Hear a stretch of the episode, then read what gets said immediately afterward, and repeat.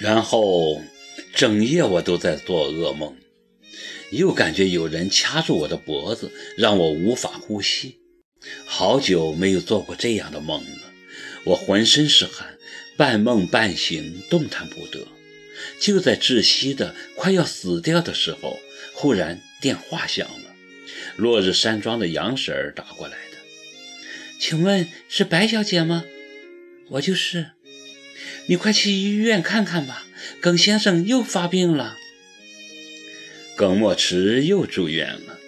听杨婶讲，米兰当晚就跑到山庄大吵一架，他受了刺激，随即就被送进了医院。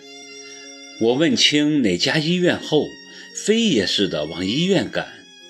可是当我赶到医院时，米兰却在特护室外拦住了我，冰冷似铁的。拒绝了我的探访。你不能见他，为什么？不能见，就是不能见。米兰丝毫没有回旋的余地。你不要太过分了。如果不是你，他怎么会进医院？是我又怎么样？我是他太太。米兰一脸蛮横，趾高气扬。现在。我以耿太太的身份告诉你，我的先生不能见你，请你马上离开。我哑口无言。耿太太，老天，我怎么忘了她是耿太太？这是她光明正大的武器呀！我没有武器，所以我只能离开。顺便告诉你一声，米兰在我身后冷笑道：“他过两天就可以出院了。”出院后，我们马上去日本，你再也见不到他了。死心吧你！我被钉在了地板上，动弹不得，身后一阵寒气，犹如万箭穿心。外面起风了，天空阴沉的可怕。我迎着风，满目凄凉，虚弱的就要跌倒在街头。晚上，我还是不停地被噩梦纠缠。我一次次地梦见了他，可是当我向他走过去时，他又不见了踪影。我拼命叫着他的名字，他不回答。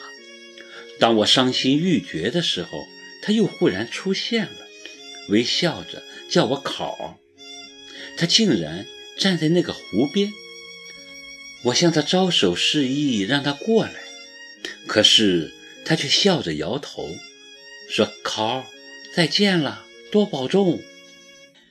然后，无论我如何哭叫着喊他的名字，他都不再回答，义无反顾地转身离去。孤独的身影消失在迷雾深处。醒来时，我发现自己已是泪流满面。我爬起来，赤着脚跑到露台上，看着湖对面的在水一方。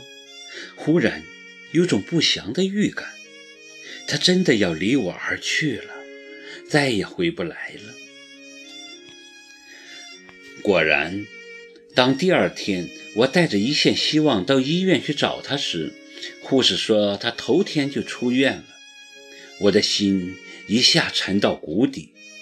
我想起米兰说过的话，他再也不会让我见到耿墨池。他们现在。肯定已经去日本了，我真的再也见不到他了。我失魂落魄地回到家，一个人坐在露台上发呆。天气在上午的时候就突然变冷了，寒风刺骨。小四跑上来把我拉进卧室，他说天气预报讲了，今天晚上有雪。我不信，这个时候就下雪，不可能的事。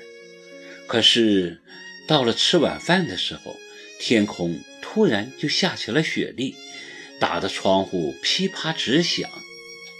这是下雪的前兆，看来今晚真的有雪。今年冬天的雪怎么来的这么早呢？忽然电话响了，急切而热烈。我战战兢兢地拿起电话，还没来得及出声。他深沉而磁性的声音就从电话那边传来：“是我，考儿。”我拿着电话，顿时僵住了。你，我还没走呢。你过来吧，今晚陪我。你在哪儿？碧潭花园，你知道的。我们见最后一面。明天我就要走了。他如此婉转地告诉我，他要跟我见最后一面。我还能说什么呢？我扔下电话。狂奔上楼，穿上我最喜欢的羊绒套裙，披上大衣，再以最快的速度化好妆。我很少跟他见面还化妆的，可是今天不同，我要把自己最美丽的一面留在他的记忆里。我冲出彼岸春天，上街拦车，可是因为天要下雪了，几乎所有的车都是满的。他在等我，他在等我见最后一面啊！你们快让我去见他。可是没有一辆车停下来，我急得就要哭出声。